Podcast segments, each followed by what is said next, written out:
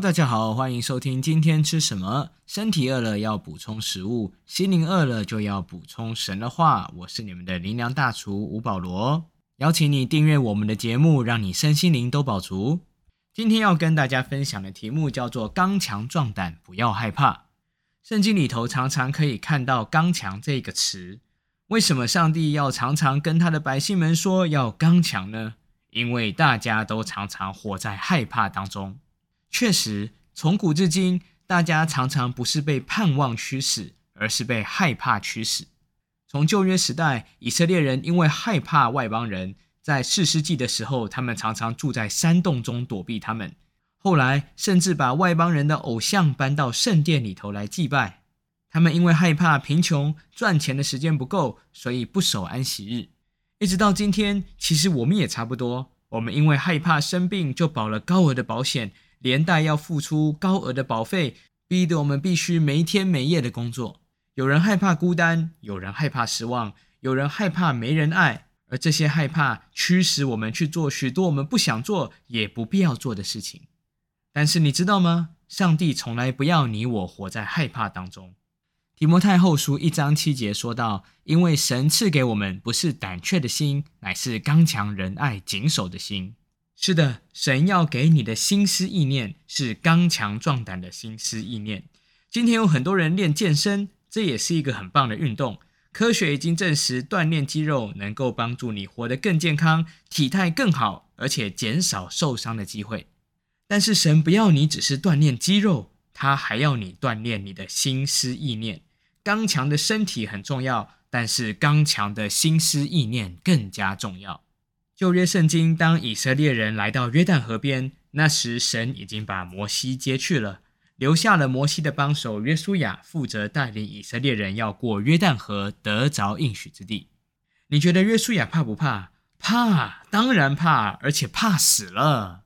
毕竟连神人摩西用四十年的努力都达不到的目标，他凭什么可以做到呢？所以在约书亚记第一章，上帝就连续三次和约书亚说：“你当刚强壮胆，不要惧怕，也不要惊慌，因为你无论往哪里去，耶和华你的神必与你同在。”感谢主，约书亚领受了这句话，所以后来才能带领以色列人如秋风扫落叶般的攻下了应许之地。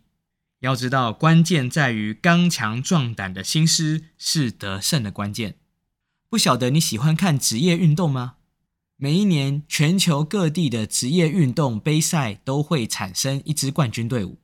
而你需要知道的是，没有任何一支冠军球队，他的思想文化是“我们有可能会输，对方太强了”。每一支冠军球队，他们的信念就是“我们必定能够得胜”。所以我再强调一次，刚强壮胆的心思就是我们得胜的关键。但是要如何拥有刚强壮胆的心思呢？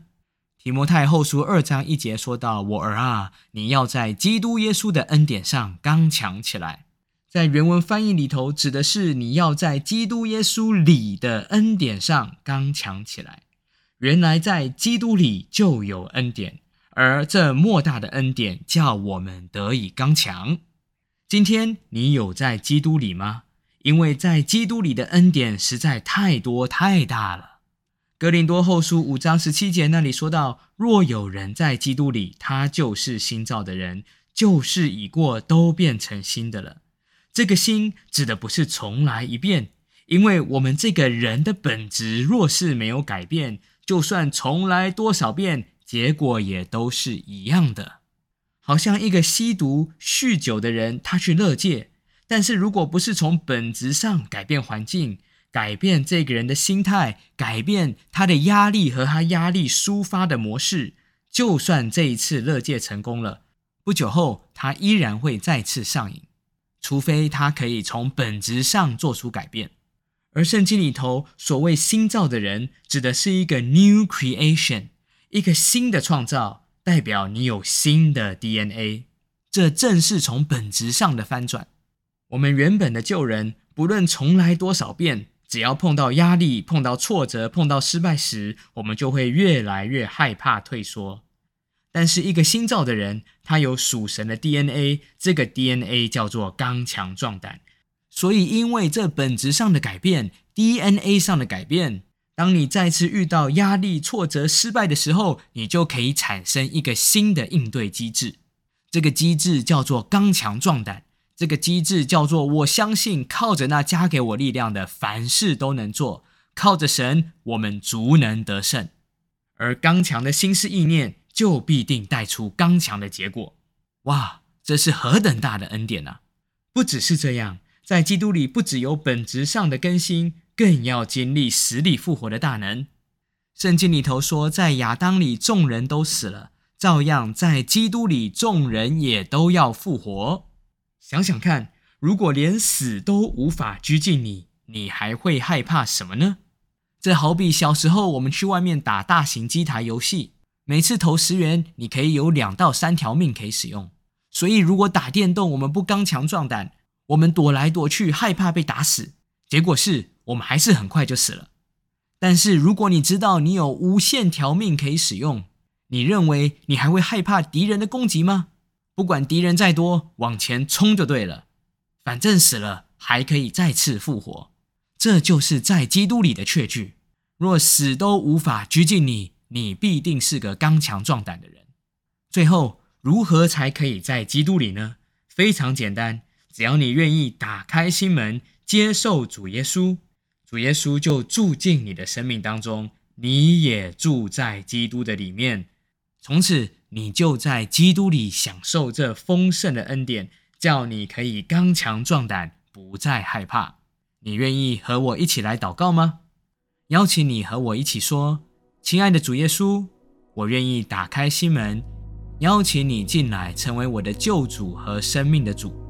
从今天开始，我邀请你住在我的里面，我也要住在你的里面。”我要天天享受那在基督里新生命、新思想、新作为的恩典，充满在我生活中的每一个领域。